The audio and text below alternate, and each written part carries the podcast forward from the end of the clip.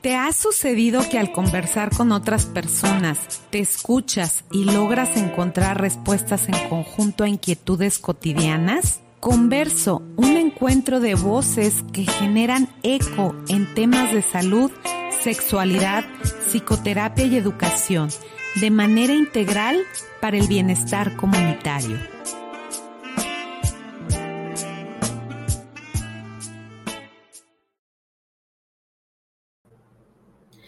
Da muchísimo gusto saludarles. Estamos aquí en Converso, voces compartidas, propuestas educativas que se orientan a transformaciones profundas para el bienestar comunitario. Y pues el día de hoy nada más vean quién está aquí acompañándonos, Oscar Yáñez, bienvenido. Me da muchísimo gusto que estés aquí compartiendo con nosotros y nos viene a hablar de un tema hermoso que es el orgullo, educación y diversidad. ¿Cómo estás, Oscar? Bienvenido. Pues bien contento, Claudia, de estar acá con, con todas, con todos y con todos ustedes, platicando de un tema que la verdad es que me apasiona, me encanta y obviamente nos lo vamos a pasar súper bien. Muchísimas gracias por la invitación. Pues muchas gracias, Oscar. Y bueno, antes de presentarles quién es Oscar, siempre comenzamos los conversatorios con un poema y hoy le toca a Ramón Bonacci y dice, mi corazón bombea como el tuyo y el amor lo sentimos de igual modo. ¿No tenemos acaso el mismo orgullo o luchamos también codo con codo? ¿Por qué entonces me miras diferente o rechazas mi vida de antemano? Ni soy blanco ni negro, soy humano y no soy un error o un accidente. Y pregunto a qué tanta diferencia si en el fondo los dos somos iguales. No me ataques con más indiferencia que al nacer somos todos especiales. Soy así desde el día en que nací. Este mundo no es solo para ti. Y pues con esto comenzamos. Quiero platicarles quién es Oscar Yáñez. Él es trabajador social clínico, es psicoterapeuta sexual, sexólogo y psicoterapeuta de, de hombres en Yo Te Creo por una niñez libre de violencias sexuales. También ha fungido como trabajador social, investigador y coordinador de equipos especializados multidisciplinarios en organizaciones de la sociedad civil especializadas en la prevención y atención de la violencia, perspectiva de género, diversidad sexual y sexualidad, masculinidades y derechos humanos. Y pues bueno, está aquí porque pues ustedes saben que el 28 de junio se celebra en todo el mundo el Día Internacional del Orgullo LGBTIQ+, y pues bueno, precisamente es para reivindicar los derechos y la tolerancia, la igualdad desde este colectivo también. Y pues me gustaría un poquito, Oscar, que nos adentraras en esta temática, porque es tan importante hablar de lo que es la educación y la diversidad. Pues que yo te diría de entrada, Claudia, y a todas las personas que nos escuchan, que si nos hubieran educado para saber que las personas, todas y todos, tenemos los mismos derechos, la realidad del mundo sería distinta el día de hoy porque no pensaríamos que unas personas tienen menos derechos que otras por su orientación sexual, por su identidad de género, por su expresión de género, o porque algo en nuestro cuerpo pudo haber sido que nos disminuyera alguna realidad o el acceso a algún servicio de salud, de educación, de empleo. ¿Por qué es importante entonces que nos eduque con una perspectiva de género, con una versión de la educación que contenga derechos humanos, porque en realidad cuando ustedes ejerzan una profesión o incluso en un oficio o en cualquier lugar donde ustedes intercambien relaciones con otra persona, pues se van a encontrar la diversidad.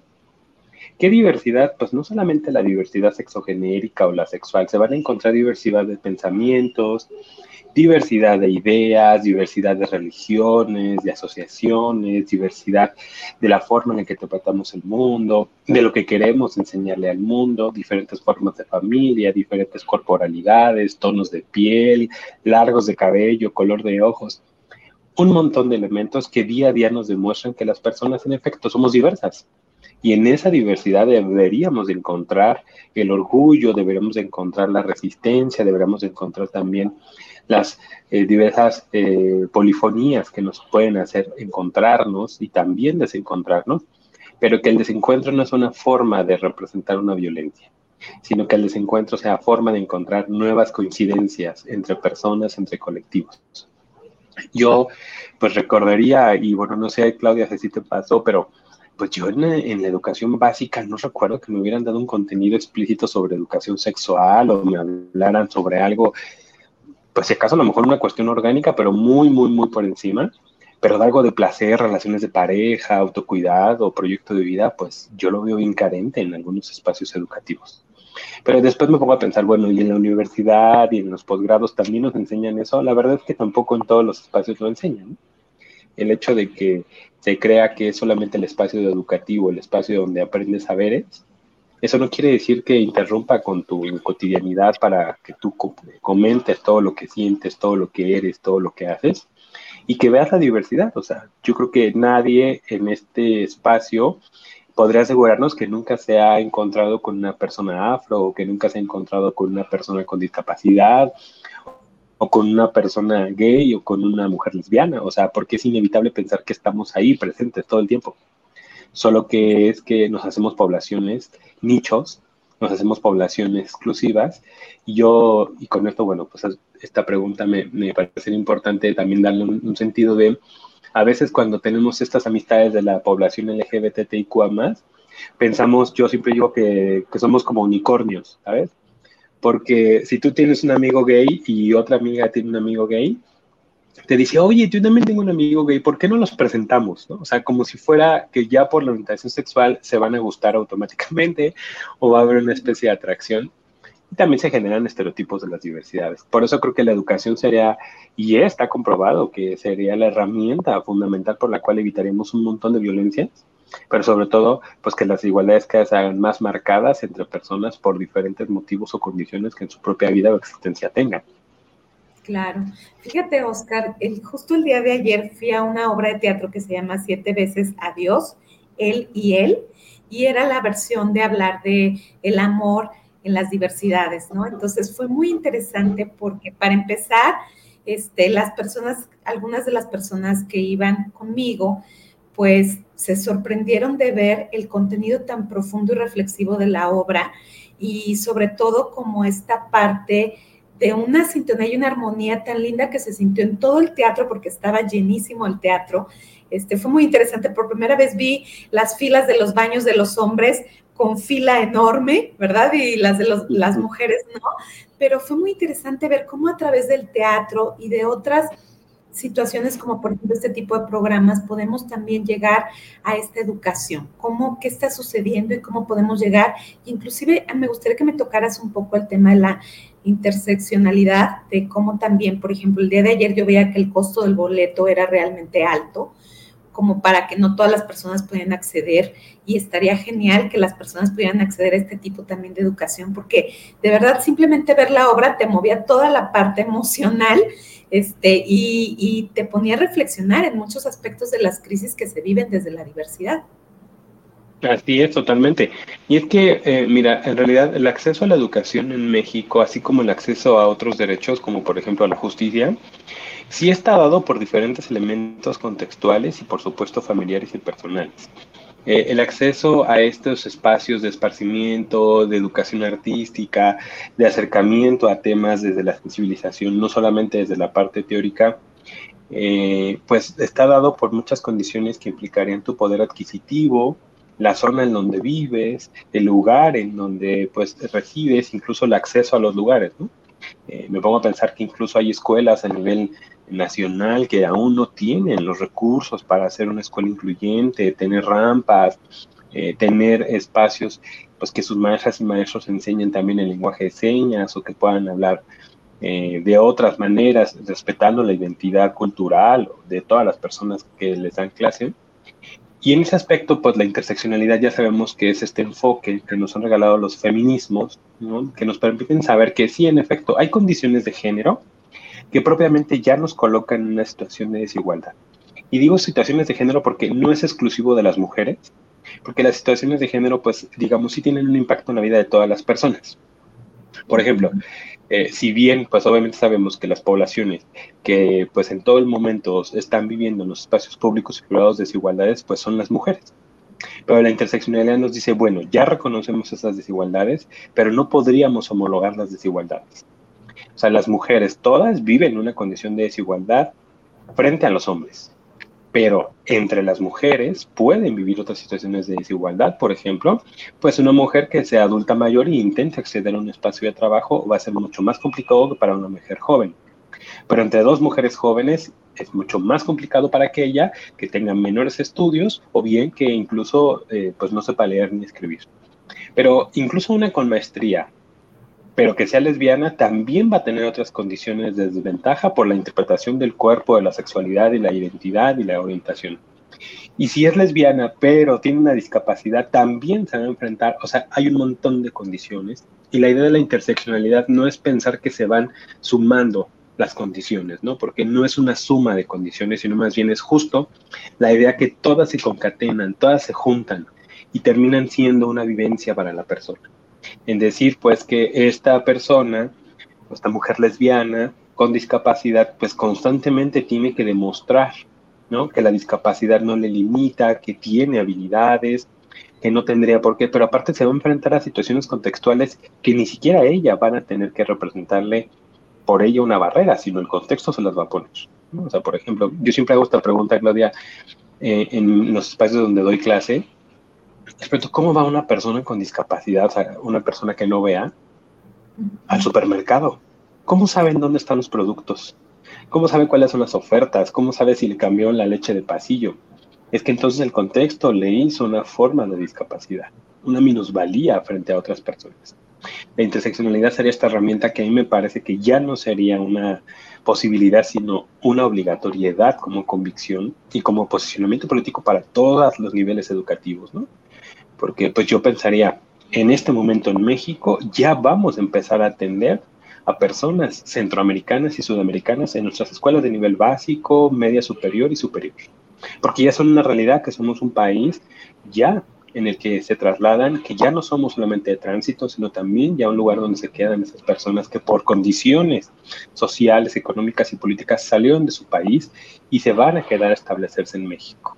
Desde esa realidad pensaría pues, ¿qué estoy haciendo para capacitar al personal docente para que reciban a estas poblaciones sin una mirada de minusvalía, sin una mirada en el que les resten derechos, o que simplemente piensen, bueno, pues que son centroamericanos, centroamericanos, entonces eso implica que vienen a hacernos cosas malas.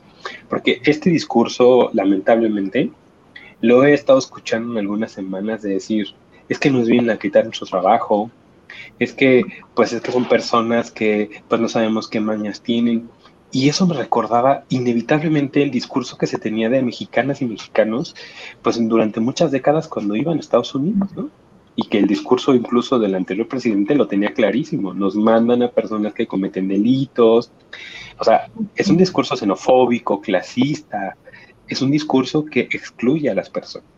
Y si dentro de esta población, que ya de por sí está excluida, vemos que hay infancias no acompañadas, población de la diversidad sexogenérica, mujeres que viven violencia sexual en traslados de un, de un país a otro cuando migran, pues ya me pondré a pensar es que sí necesitamos hacer un enfoque de interseccionalidad en el gobierno, en las empresas, en la educación, en los sistemas de salud, e incluso en los medios de comunicación ya es urgente, porque las poblaciones que pertenecemos a esto que durante muchos años se nos llamó minorías pero que nunca hemos sido una minoría realmente, sino que somos una gran mayoría que ha sido silenciada, pues ya no estamos dispuestos a que tengan nuestro silencio por cuestiones de violencia, de odio, de maltrato, de discriminación y por supuesto de quitarnos la vida. Y lo digo porque es una cuestión de género que nos implica a personas la diversidad sexual, pero también le implica a las mujeres. Y por supuesto a los hombres también heterosexuales les implica porque se traslada a su forma en la que pueden expresar sus emociones, sus limitaciones, sus impotencias, sus cariños, sus afectos. Y que, de verdad aplicáramos este enfoque a todos los espacios, eh, pues la persona trans no tendría que tener un problema, a una, un hombre trans no tendría por qué hacer evidente, ¿no? Cuando está en un servicio de ginecología, el por qué acude ahí, porque es su derecho como un hombre trans acudir a un servicio de ginecología. Es lo que tenemos que empezar a trabajar desde la idea de que no se trata nada más de un espacio, sino de todos los espacios y que se atraviese como una convicción tanto personal como profesional y política. Qué interesante, Oscar, y qué valiosa esta aportación, cómo nos planteas el panorama. Bueno, sabemos que en los últimos años se ha avanzado mucho en los derechos del colectivo LGBTIQ+. Sin embargo, seguimos viendo que todavía, bueno, aunque hay ciertos sectores donde empieza a haber este respeto, me gustaría un poco como que te remontaras a platicarnos por qué hablamos de lo que es las marchas del orgullo, desde dónde viene, este, y un poco cuál sería como el objetivo, ¿no? Porque justo estuve también hace como unos 15 días en, en, Vallarta y me tocó acudir a la Marcha del Orgullo. Me impactó, nunca había visto tanta, el, el colectivo estaba de verdad desbordante de todos los automóviles, las marchas, los grupos, las personas, este, inclusive de la seguridad, este, eh, la gente de la policía, también las personas de la policía, con mucho orden, con mucha seguridad, con mucho respeto. Y me encantó ver cómo se va poco a poco transformando también esta visión, ¿no? Y que generalmente viene precisamente por esta educación que hacemos. Y totalmente. Mira, yo iniciaría con una diferenciación. No estamos en el mismo escenario del mes de mayo. En el mes de mayo conmemoramos el día contra la homofobia, la bifobia, la transfobia, la intersexfobia, la lesbofobia. En mayo, el 17, pues convocamos a la población en general a reconocer que estas poblaciones, la población LGBTIQA vivimos situaciones que de verdad muchas personas no se imaginan. Que muchos dirían, bueno, pero es que ya se habla mucho de esto, ay, pues es que ya trabajan, ya son directores de empresas, Claro, pero es que mucho de esto ha sido resultado del trabajo de muchísimos años, pero sí es un recordatorio de lo que pues hacen con los cuerpos de las personas trans, lo que hacen las intervenciones quirúrgicas que básicamente traducen como mutilaciones hacia las infancias intersex, eh, el cuestionarte a nivel nacional en un registro civil si tienes capacidad cognitiva, económica para adoptar a una criatura. Porque bueno, eso también te lo tengo que decir. O sea, en, el, en México, los 32 estados de la República actualmente, pues digamos, avalaron ya el matrimonio llamado igualitario, pero de esos 32, ni el 80% alcanzó la aprobación del, de la adopción me dijeron, bueno, ustedes se pueden casar porque pues es una cuestión ya medio pública, pero pues es en lo privado, pero adoptar niñas y niños no, porque pues no sabemos qué efectos. Entonces es, una, es un derecho que se estigmatiza. Te doy uno, te prohíbo otro. Entonces el marco es 17 de mayo, ¿no? Pero en junio es una fecha distinta. Si bien tiene una especie de conmemoración por diferentes eventos históricos que nos evidenciaron la idea de, pues por unas personas mostrar su orgullo al pertenecer a una población, porque aquí tengo que hacer una pausa, Claudia, si me lo permites. Yo no me refiero a la población LGBTIQA más como comunidad. Y no me refiero a eso porque, pues en diferentes disciplinas el concepto de comunidad hace referencia a una especie de identidad en conjunto, de rasgos en común, incluso de compartir territorio. Y yo tengo que decirlo, pues es que también entre la comunidad LGBT, pues discriminamos, eh, tenemos transfobias súper internalizadas, o sea, sí hay un dominio en el escenario público de los hombres gays frente a mujeres lesbianas o frente a otras poblaciones. El hecho de en la palabra gay meter a toda la población LGBT, ahí me parece que es pues un discurso que se puede convertir en hegemónico. En fin, o sea, por eso prefiero llamarla como población porque es muy diversa entre estas diversidades. Entonces, pues estas poblaciones eh, en Estados Unidos, al hacerse visibles, pues lamentablemente tuvieron un hecho histórico que representó su muerte, su asesinato. Y la verdad es que la mayor parte de los movimientos sociales han iniciado así por una protesta frente a algo que llamaríamos un asesinato masivo o frente a un crimen que se estableció. Es el mismo origen del Día de la Mujer, el mismo origen del Día del Orgullo, pues el cómo la población ha sido lacerada en su vida, en sus derechos, en su dignidad. Y esto se convirtió poco a poco en una protesta una protesta que posteriormente fue convocándose a nivel internacional y que al día de hoy diríamos es que la marcha del orgullo ya no es eh, invisible, ya no solamente tiene un sentido, por supuesto atraviesa por diferentes elementos, por ejemplo, pues es que vamos a ir viendo que cada vez surgen más colectividades, más espacios en donde, por ejemplo, pues a lo mejor lo veíamos en Jalapa, lo podemos ver en Puerto Vallarta, lo podemos ver en Mérida, en, Mérida, en Guadalajara, lo podemos ver en la Ciudad de México, pero ahora es una convocatoria a nivel internacional y por supuesto en nuestro país a nivel nacional. ¿Quiénes acuden a las marchas? ¿Por qué la marcha y por qué se llama del orgullo? ¿Y por qué es tan criticado el tema de que si es un carnaval, que si la gente va desnuda, que si la antifaz, que si... Miren, es una fecha para celebrar, claro, conmemoramos y reiteramos la idea de que somos una población que requiere todavía de atención a ciertas condiciones como el acceso a la salud, a los servicios educativos, a un empleo sin discriminación, a un, montón de elementos que de verdad no se imaginan que aún tenemos pendientes. Pero también es un día para celebrar. ¿Qué celebramos? Celebramos la vida de todas las personas que estamos en ese espacio. Y que decir que a las marchas va todo tipo de personas, ¿eh? O sea, van personas adultas mayores, van niñas, van niños, van familias completas, también van strippers, claro que sí, también van eh, personas que se dedican al trabajo sexual, o sea, van de todo tipo de personas. Y también otras especies acuden a las marchas, también hay perritos, o sea, también hay gatos, hay de todo, porque la idea es que visibilicemos la existencia de las personas. Pero también es un llamado a que remembremos la memoria de aquellas personas que lamentablemente han sido asesinadas por estos crímenes de odio, ¿no? Motivados por la homofobia, por el machismo, por la misoginia. Y en eso pues se convoca entonces a que cada quien vaya y exprese su orgullo, su orgullo a pertenecer a una población, porque como lo decía hace rato, el pertenecer a esta población no tendrá que ser un motivo para esconderte, sino un motivo para mostrarlo. Así como cuando un equipo de fútbol gana y las personas van y celebran y se quitan la playera y gritan que ganó su equipo de fútbol, o cuando gana una candidata a un candidato a un eh, puesto público y van y gritan que ganaron y que sienten orgullosos de su campaña, pues algo así, imagínense, pero ahora es que lo que celebramos es que seguimos vivas, vivos y que estamos unidas y unidos para trabajar por nuestros derechos. Y esa es la motivación, me parecería más importante, porque también dejamos huella para las generaciones que nos ven, para aquellas personas que nos estén escuchando y que vean que pues no van a tener nuestro silencio para que tengamos estos derechos sin restricción ninguna por ninguna condición que esté en nuestro cuerpo, en nuestra identidad, en nuestra forma de pensar.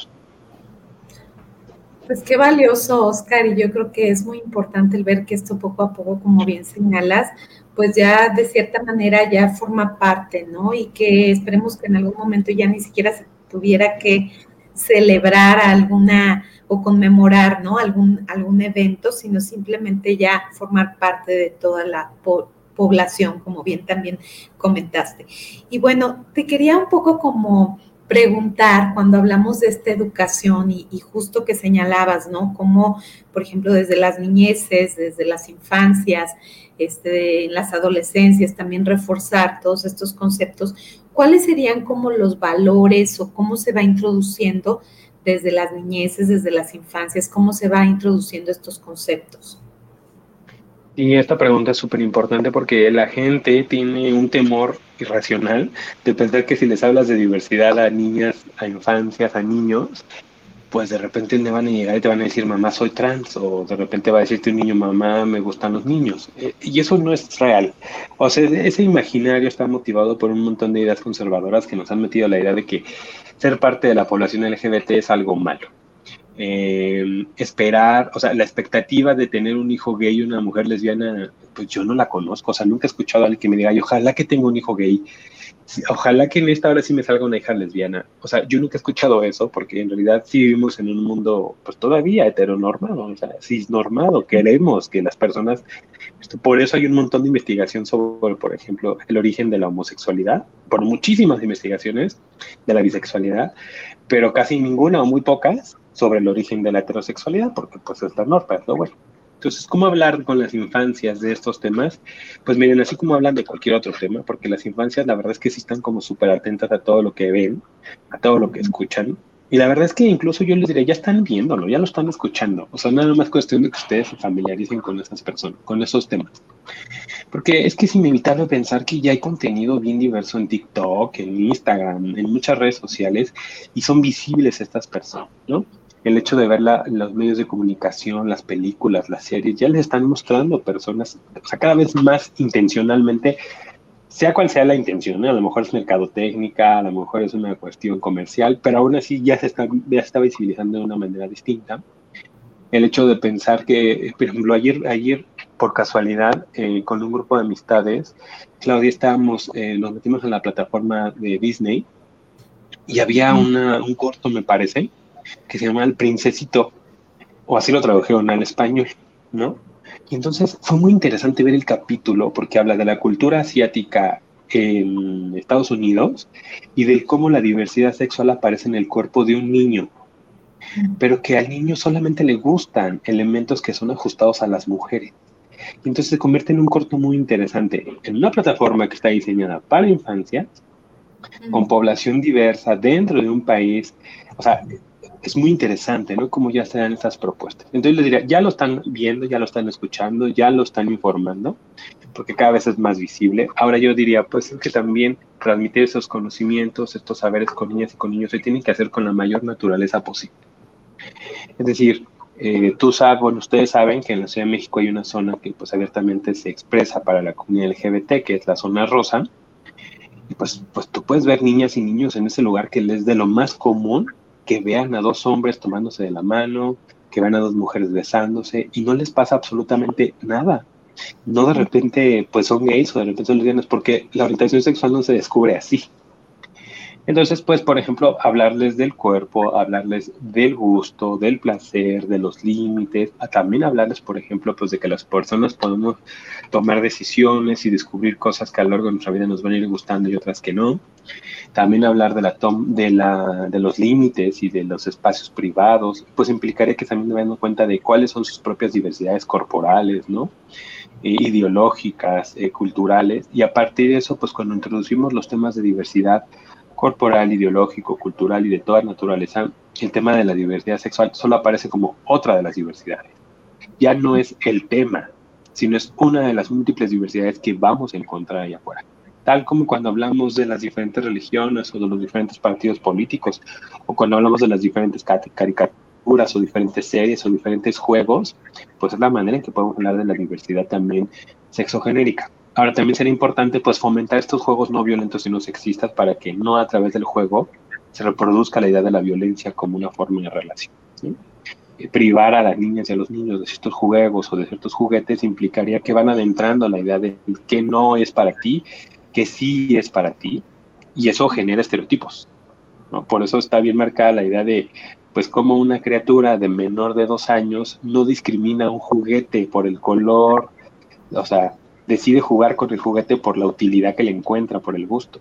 Pero a partir de todos estos introyectos de género va discriminando, ¿no? Si es muy rosa, o si es para niña, o si es para niño, y eso le va trayendo también pues, formas en las que no se ve adecuado o adecuado en cierto espacio. Me parece que tendría que ser con la mayor naturalidad, pero también ajustarse a lo que la niña y el niño hasta el momento quiera aprender. No, no se trata de una educación forzada, y tampoco pues de negarle la oportunidad de acceder a ciertos contenidos que desde lo que ya están encontrando también pueda ser educativo, porque en efecto, pues aunque ya hay mucho contenido, no quiere decir que esté bien planeado, que esté dado por personas que pues sean especialistas y también pues que todas las personas tengan acceso de la misma manera, ¿no? Pero pues creo que tenemos una gran oportunidad a través de estas actividades artísticas, actividades culturales, que puede ser incluso porque a veces mamás y papás o personas cuidadoras pues tampoco tienen como todos los elementos para hablar de, esto, pero ya conocen, o sea, saben. Hay personajes icónicos, personajes en el medio del espectáculo que son clarísimos, ¿no? O sea, yo me pregunto, ¿quién no conoce a Juan Gabriel? ¿No? Claro. ¿Quién no conoce a ciertos personajes y hablar de ello? A Chabela Vargas, o sea, un montón de personajes que ahí están. Entonces, pues tú no ves a Chabela Vargas porque tenía una orientación sexual, reconoce su talento. Y cuando tú le pones esta característica, sigues reconociendo el talento. Y con eso ya existe una forma totalmente cotidiana de hablar de un tema de diversidad, pero reconocer la virtud de la persona también. Qué interesante, Oscar. Y fíjate, justo acabas de tocar un, un, punto importante, cómo dentro del abordaje psicoterapéutico que hacemos, esta cuestión también de la educación hacia la familia, ¿no? Esta responsabilidad del trabajo, por ejemplo, cuando hablamos de cómo se rompen esquemas heteronormados, como muchas veces vemos que gracias al hijo que se atreve a decir que es homosexual en la familia, pues el papá a veces también comienza a sensibilizarse, a mostrar sus emociones, ¿no? Este, veo como muchas veces inclusive se modifican ciertos patrones o roles que ya están como de estereotipos dentro de la familia, como hay una vinculación, por ejemplo, con, con las mujeres trans cuando empiezan todo este proceso de transición, de aliarse a veces con las mamás a que ellas también empiecen a buscar un lugar donde estudiar, donde desarrollarse personal o profesionalmente, ¿no? Entonces es muy valioso el que hablemos, no sé cómo sería esta parte también de la importancia de la educación en las familias para que acompañen todos estos procesos. Y es un tema enorme, es el gran reto, no solamente de la de quienes nos dedicamos a la psicoterapia, sino del sistema educativo nacional, de los medios de comunicación. Bueno, es que digamos, la familia, eh, las familias son una institución que ha convocado la idea de que son reproductoras de un sistema. A mí me parece que tanto son reproductoras de un sistema como eh, pueden no ser reproductoras de ese sistema y eventualmente eh, pues hacer ruptura con él me pongo a pensar, ¿no? Pues que la educación de las familias lesbomaternales o homoparentales, pues claro que reproducen cosas que implican también la discriminación. Pero eso quiere decir que pues han tomado una especie de más conciencia sobre algunos aspectos, ¿no? Que limitaron su vida, su libertad. Em, me parece que siempre hay que trabajar los temas de la diversidad como una forma de reconocimiento de las múltiples eh, opciones que tenemos en la vida cotidiana eh, y esto implicaría pues hablarles de todo lo que implica la toma de decisiones y la libertad. Es decir, pues que no toda la familia come tortillas, ¿no? No toda la familia le gusta el pan dulce, no a todas las personas les gusta la misma película, el género de música. Y eso no implica una, eh, digamos, un desencuentro violento, pues es que las personas podemos tener diferentes opciones y diferentes vivencias y en esa diversidad encontrar la riqueza, como lo decía al inicio. Pero el punto es que cuando alguien es diferente a mí y yo interpreto esa diferencia como algo que implica un menor valor, entonces la diferencia se convierte en desigualdad. Mm. Porque la diferencia es algo que pues todo el día encontramos todo el tiempo con todas las personas, incluso con nosotros y con nosotras mismas, ¿no? O sea, un día quiero ver una serie policíaca y el otro digo, ¿por qué estoy viendo eso? Me gustaría más ver una película hollywoodense de lo más superficial del mundo y otro día quiero ver eh, cine gore y así, me la puedo pasar y entonces yo diría, bueno, pues que yo estoy viendo diferencias en mi estado de ánimo, en lo que en este momento quiero apreciar. Pero el hecho de que yo diga, no, pero es que, pues cómo es posible que vean películas pues de cine de arte, el cine de arte es algo grotesco, no se aprecia, es lento. No, es que la gente que ve cine de arte tiene problema. Ya hice un juicio que desde mi diferencia implicó un menor valor. Y se convirtió en una desigualdad porque ahora toda la gente que yo conozca que ve cine de arte, voy a decir que esas personas tienen un problema, entonces ¿por qué me voy a acercar a ellos? Entonces si viene un paciente que le guste el cine de arte, voy a decir, ay, pues con razón está así, ¿cómo no va a tener problema? O sea, se convierte en una serie de situaciones realmente complejas. Entonces en la familia, pues apreciar esta diferencia implicaría pues el apreciar, aprender otras formas de convivencia. Voy a tomar un ejemplo, Claudia, a lo mejor me salgo un poco de la diversidad sexogenérica, pero me gustaría tomar ese ejemplo porque me parece algo muy ilustrativo. Hace un tiempo que trabajaba yo en espacios de refugios, veíamos que cuando una mujer sale de, de su casa por una situación de violencia extrema y acude a un lugar, pues en ese lugar tiene que ajustarse a, los, a las reglas, a las normas, a los horarios, a un montón de cosas que a lo mejor en su casa no tenía. Y no estoy diciendo que no tenía como un sentido negativo, sino pues que eran diferentes, ¿no? Los horarios, los ritmos, la alimentación. Y entonces retomamos la idea de que, por ejemplo, eh, estos espacios de protección cuando están en zonas en donde hay gran cantidad de población indígena, se enfrentaban a retos bien, bien complicados, ¿no? Porque pues obviamente estos espacios pues tienen las condiciones o intentan tener las condiciones más dignas para la vida de esas personas. Entonces de repente había un ejemplo en el que unas profesionistas a mí me compartían. Es que fue muy complicado porque si bien cada mujer era la responsable de la limpieza de su propia habitación, a una mujer le decíamos, oye, tal nombre, ¿no? Por favor, trapea tu habitación, trapea tu habitación. Y no la trapeaba, y no la trapeaba. Y entonces pues se convirtió en una reunión de equipo multidisciplinario. porque esta mujer no quiere trapear? Hay que enseñarle hábitos de higiene, de limpieza, es que no entiende el reglamento.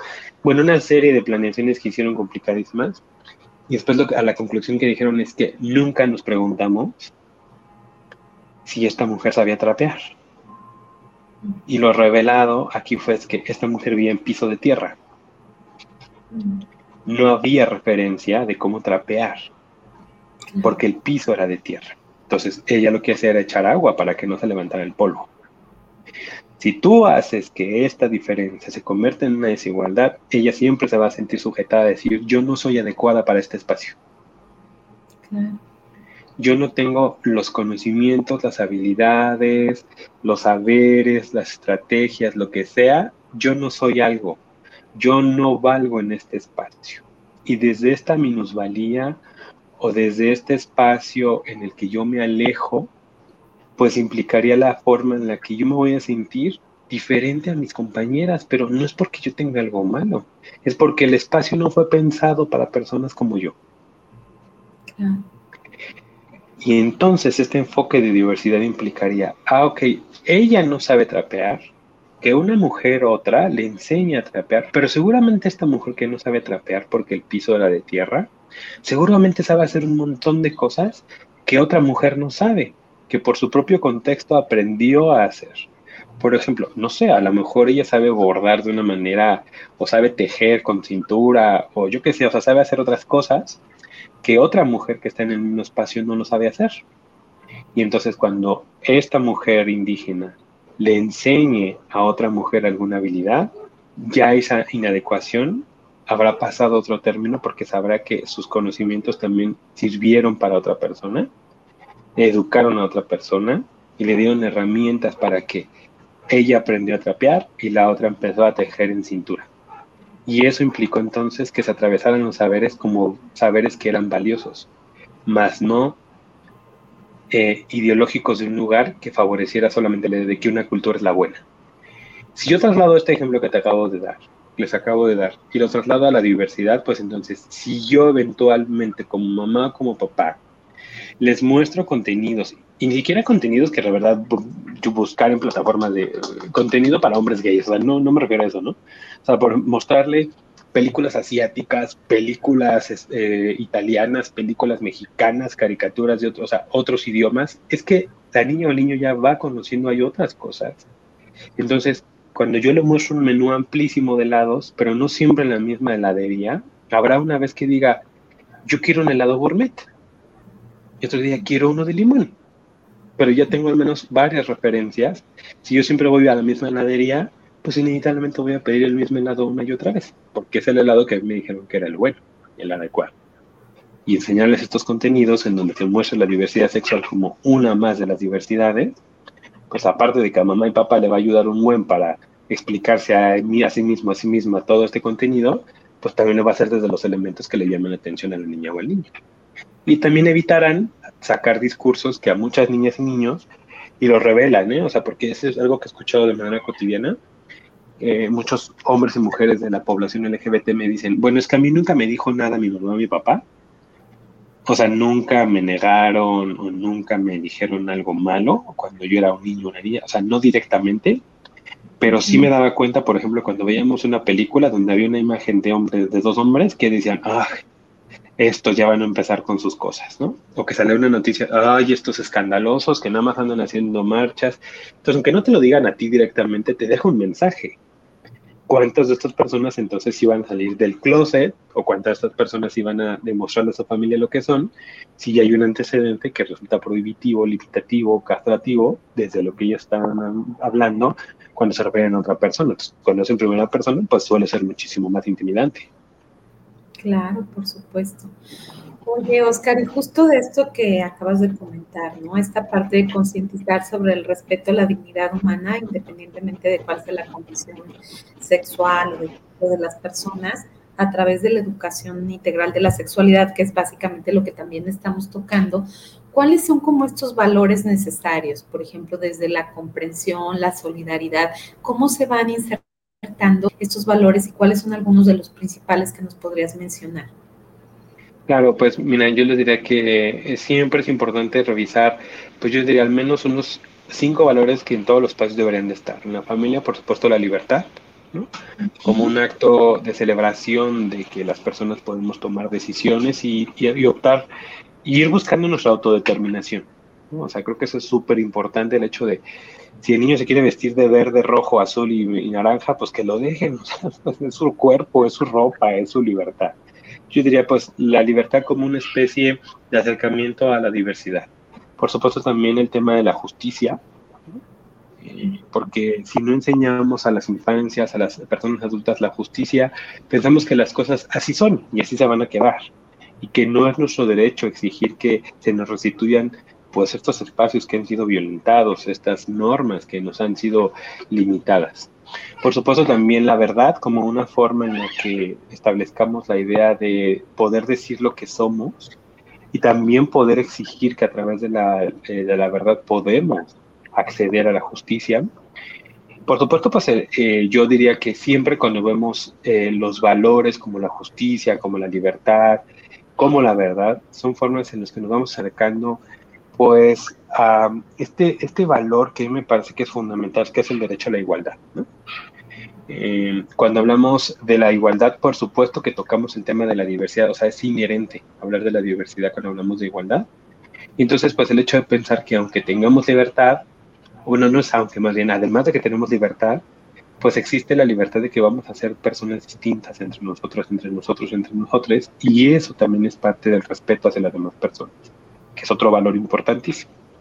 Por eso me parece que en realidad todos estos valores pues siempre van como entretejidos, porque la idea de que yo me autodetermine, yo reconozca a otra persona, yo decida y también respete lo que la persona quiere, hace o piensa, pues implicará una sociedad en la que no la violencia sea la forma en la que nos enseñen a relacionarnos, sino que como nos dice nuestra queridísima Fina Sanz, pues aprendemos a hablar de los buenos tratos, ¿no? Incluso aunque no esté de acuerdo con la otra persona. Porque eso es algo muy recurrente. Las personas entendemos que si no está de acuerdo conmigo está en mi contra. Eso no es real. Esa es la forma en la que nos educan para en constantemente estar en violencia, ¿no? Si no está conmigo, si no está de acuerdo conmigo, no está en mi contra, simplemente estamos en diferentes opciones, en diferentes opiniones. Y estarlo no significa que vamos a tener una batalla, simplemente no estamos en el mismo camino por ahora y los podremos encontrar más adelante o no, pero también es, o sea, porque también lo tengo que decir, también es libertad de las personas, pues no estar de acuerdo con algunas cosas, o incluyendo pues estas personas que de repente nos muestran una serie de evidencias que por los que encontramos pues como contrarias a nosotros, ¿no? Yo siempre digo, pues si la gente quiere ser cristiana, apostólica, romana, eh, pues también es su derecho, ¿no? Solo que nuestro discurso de nuestra propia autodeterminación, no, nuestro discurso, nuestros actos, por supuesto, no, no constituyamos un acto de violencia hacia otra persona. Yo puedo creer lo que yo quiera, yo puedo establecer mi marco de referencia donde yo quiera, pero eso no quiere decir que yo voy a hacer las cosas para atacar a una persona porque no cree igual que yo. Y esto lo toco porque pues lo hemos visto en el matrimonio igualitario, en la adopción, en los procesos de reformas legales para el acceso a la restitución de la identidad de género, a cuestiones como la interrupción legal del embarazo, en donde pues si yo no estoy de acuerdo con eso, hago todo lo posible para ir en contra de sus derechos. Pero pues es que yo no, bueno, yo nunca lo he visto, a lo mejor sí existe, pero me siento ahí ignorante, pero yo nunca he visto que haya una marcha de población LGBT para ir en contra de los derechos de las poblaciones heterosexuales, ¿no? O acabemos con el matrimonio heterosexual o alguna cosa así. yo nunca lo he visto. Y digo, ojalá que nunca lleguemos a un escenario así.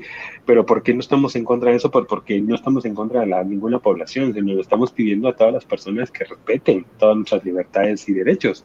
Y a partir de ello, pues no vamos a entrar en un combate por su forma de pensar, sino por la forma en la que se puede traducir en una eh, violación o una vulneración de nuestros derechos. Claro.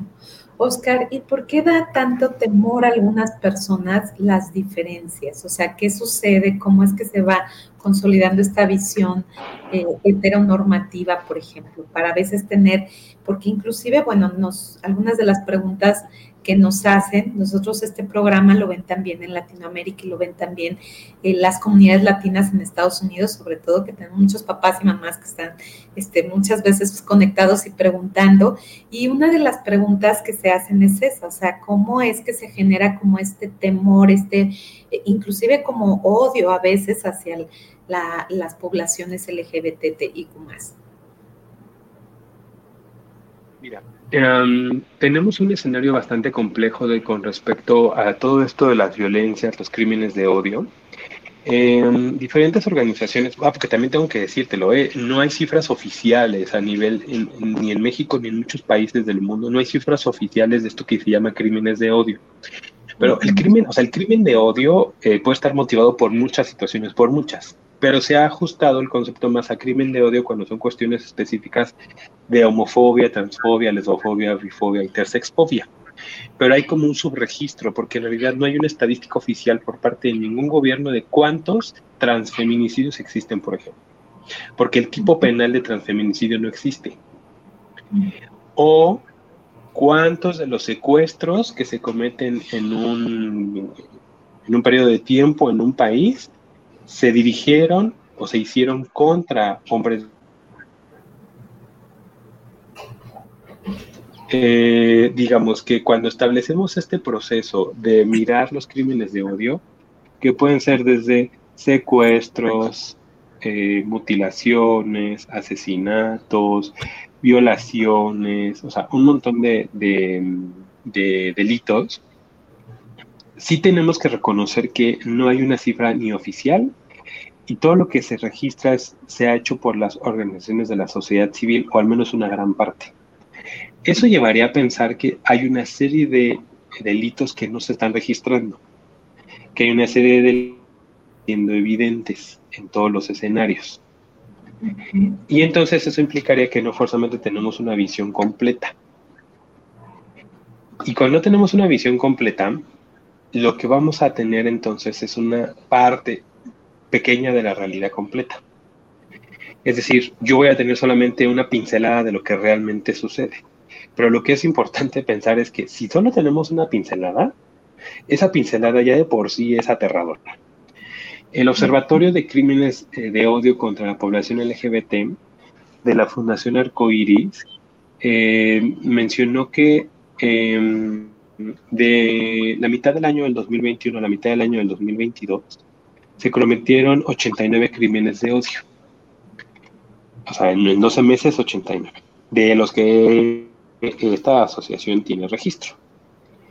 Si nosotros pensamos que son 89, pues estaremos pensando que se están haciendo un poco más de 8 al mes. Y nosotros pensaríamos, pues es que 8 al mes no es tantísimo.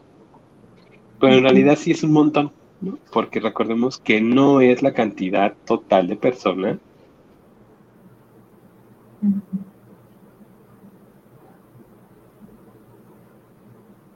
Bueno, al parecer se desconectó un Ahí, por ejemplo, ah, me, fui, me fui un poquitito, ya estoy. ¿Eso qué quiere decir? Si nos dicen que son 89, casos de crímenes de odio en un año y esta cifra no es la completa ni la totalidad, o sea, al menos pensaremos que por cada caso registrado hay otro, alrededor de 200 al año. Estaremos hablando de pues, un poco menos de 20 personas por mes. Pues es muy poco, es que no diríamos que son muchísimos si lo comparamos con los feminicidios, ¿no? Pero claro que 20 crímenes de odio al mes son muchísimas personas, porque no tendría que haber ni uno solo.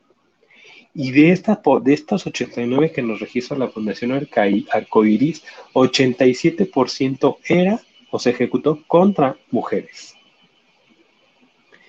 Contra mujeres lesbianas o mujeres trans o mujeres bisexuales o mujeres intersex. O sea, es que sí hay una idea de que sí están matando gente. La cuestión es que pues hay muchas cifras que no están siendo reveladas o no son tipificados como crímenes de odio, o sea, simplemente es un asesinato, pero es que el asesinato está motivado por diferentes razones, ¿no? Eh, además de un montón de evidencias que pues no siempre van a ser claras en los ministerios públicos. Lo que sí sería importante decir que todos estos delitos, estos crímenes están motivados por lo que llamamos la homofobia, la transfobia, la bifobia, la intersexfobia, que es un síntoma es una revelación del machismo y la misoginia, ¿no? Porque yo rechazo en un cuerpo lo que no entra dentro de mi estereotipo, lo que no se ajusta a lo que yo espero de la otra persona y eventualmente cuando esa persona rompe con mis esquemas, tiendo a atacarlo porque me parece amenazante. Pero esa amenaza es totalmente irracional. O sea, porque bien lo dicen las definiciones de homofobia, ¿no? Es el miedo irracional, la aversión irracional, el odio irracional hacia algo que me representa una diferencia, pero que a mí se traduce como una amenaza. Y entonces, como se traduce como una amenaza porque es desconocido, trato de eliminarlo. Pero, o evidencia que yo, yo les dejaría la cifra que nos acaba de regalar el gobierno de, México, en esta encuesta nacional sobre diversidad sexual y de género, que dice que se pensaba que era el 10% de la población nacional y no es cierto. O sea, y recordemos que siempre las estadísticas oficiales son una parte de la realidad, no es la totalidad de la población. Nos dice que es alrededor, básicamente, del 20% de la población nacional quienes pertenecemos a la población LGBTI. Si es el 20% de la población nacional, eso querría decir que en todos los salones, que en todos los auditorios, que en todos los espacios públicos y privados, por supuesto que hay alguien de la población LGBTIQA más. Es decir, en las escuelas de nivel básico hay población LGBT, en las escuelas de nivel superior hay población LGBT, en la obra de teatro a la que fuiste ayer había población LGBT, en su casa puede que haya población LGBT, en el mercado donde compran sus verduras hay población LGBT. Porque si es el 20% de la población, quiere decir que dos de cada diez personas pertenecemos a la población LGBT. O sea, no es poca persona. Posiblemente su médico es gay, o su enfermera es lesbiana, o el conductor del autobús al que subió eh, tiene un hijo gay. O sea, siempre hay contacto con estas poblaciones y son poblaciones que hacen lo mismo que hacen todas las demás poblaciones. Hay profesionistas, hay panaderos, hay también eh, los que cargan bolsas, hay cajeros de supermercados, o sea, estamos en todos los lugares porque somos personas igual que cualquier otra y desempeñamos las funciones igual que cualquier otra y hacemos nuestra vida igual que cada otra porque también nos bañamos, también vamos al baño, también compramos cosas para hacer de comer, también nos enamoramos, también nos desilusionamos, también tenemos relaciones sexuales, también nos ponemos condón y a veces tampoco nos ponemos condón. O sea, somos todo lo que hace todas las personas. Solo que pues ustedes piensen que en lugar de acostarse con un hombre con otro, con una mujer, pues a lo mejor viven su vida erótica desde un po, desde una visión en la que se dan cuenta que sí quieren. Entonces, yo te diría, pues es que pensar en crímenes de odio es pensar solamente en que nos han motivado la forma en la que eliminamos la diversidad como un factor de amenaza y por tanto de extinción. Claro, muy bien, Oscar. Pues bueno, ya vamos cerrando este programa, que la verdad ha estado súper interesante y profundo, ¿no? Con estas valiosas reflexiones que has hecho. Y me gustaría que nos dejaras una conclusión, sobre todo para todos esos papás, mamás que nos ven, como te comentaba, y que a veces este es el único medio que tienen de habla hispana donde pueden recibir información. Entonces, me encantaría que nos pudieras dejar así como una conclusión del tema de hoy, que fue muy valioso el hablar desde esta trascendencia de lo que es la educación también en la diversidad. Claro que sí. Pues yo les diría, ya eh, hay un montón de elementos, de recursos que ustedes, eh, de los que se pueden echar mano para acercarse a la diversidad, un montón de asociaciones en México, en Latinoamérica, en Estados Unidos, en muchos países que nos están dando muchos recursos para hablar de diversidades. Pero yo les diría, la educación integral de la sexualidad, hablar de diversidad en la familia, de verdad va a ser su familia muchísimo más enriquecedora. Va a ser que la niña y el niño encuentren, la familia encuentre a su casa como el lugar seguro. No como lamentablemente hemos visto en muchos espacios, que en la casa, la familia es el último lugar al que quieren ir. El último lugar en el que se sienten seguras, seguros, el último lugar donde revelarían su vida privada, sus inquietudes, sus necesidades. Y apostar para que estos espacios pues sean uno más de sus redes de apoyo, ¿no? Que se sientan con esta seguridad de pensar que le pueden compartir a persona cuidadora, hermana, hermano, mamá, papá, lo que le está sucediendo. Porque esta niña o este niño, esta persona joven, este adolescente, esta adolescente, esta persona adulta LGBTQA más, ya de por sí se va a enfrentar a un montón de situaciones, lamentablemente, en los contextos educativos, de salud, de empleo. No sumemos a estas circunstancias lacerantes además lo que viva en su casa como un acto discriminatorio. Porque si en la familia encuentra apoyo, encuentra resiliencia, encuentra escucha, pues entonces se constituirá como esta forma en la que se sienta que puede seguir adelante, que puede enfrentarse a todos estos retos que lamentablemente va a encontrar.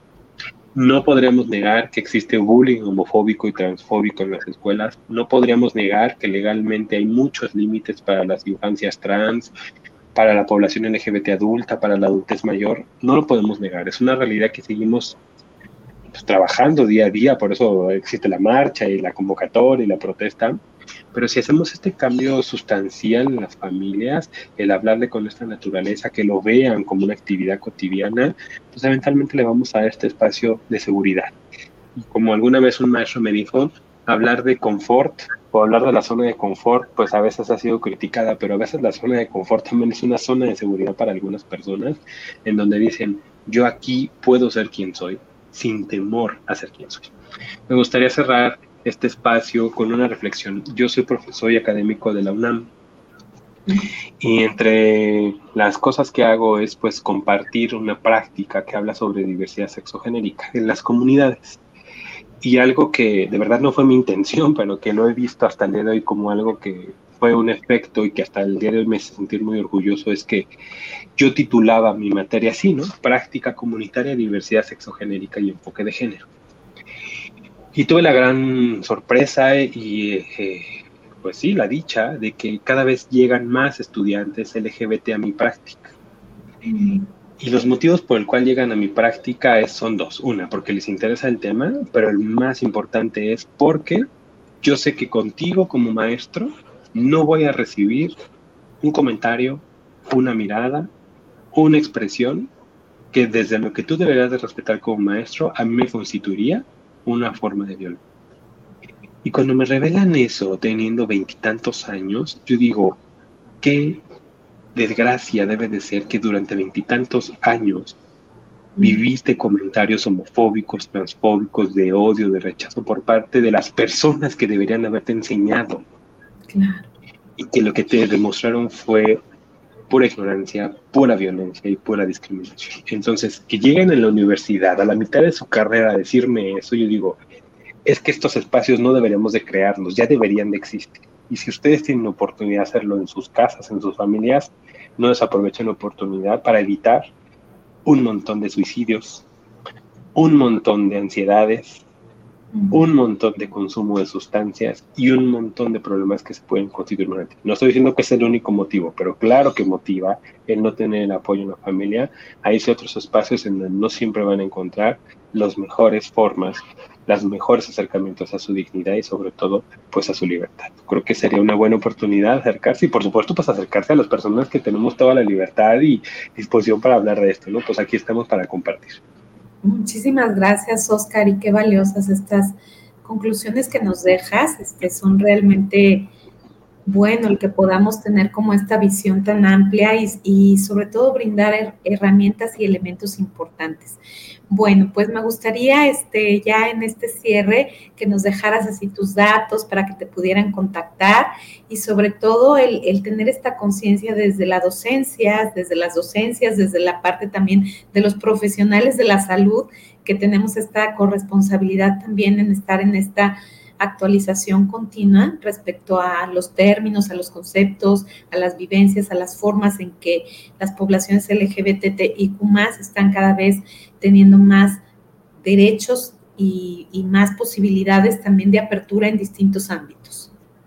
Así es, pues con muchísimo gusto. Estoy en, las redes sociales, Facebook, Facebook, Instagram, Twitter, como Oscar Yáñez Marín.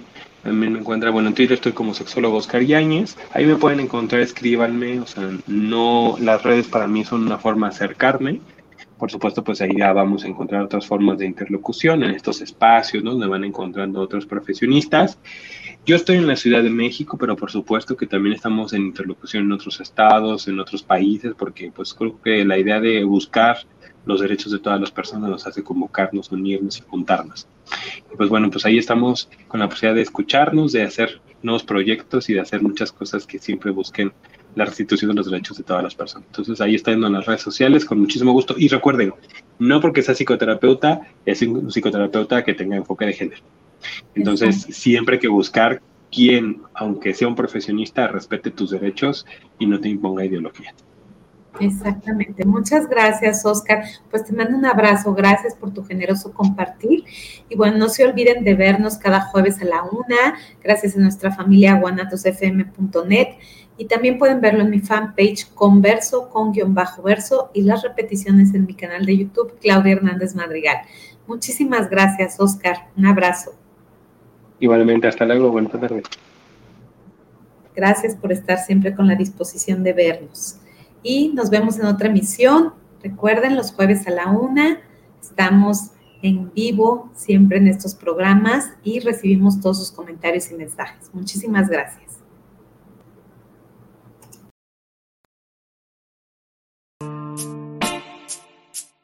Gracias por acompañarnos en Converso voces que se comparten, propuestas educativas que generan transformaciones profundas para el bienestar comunitario. Nos vemos cada jueves a la una de la tarde.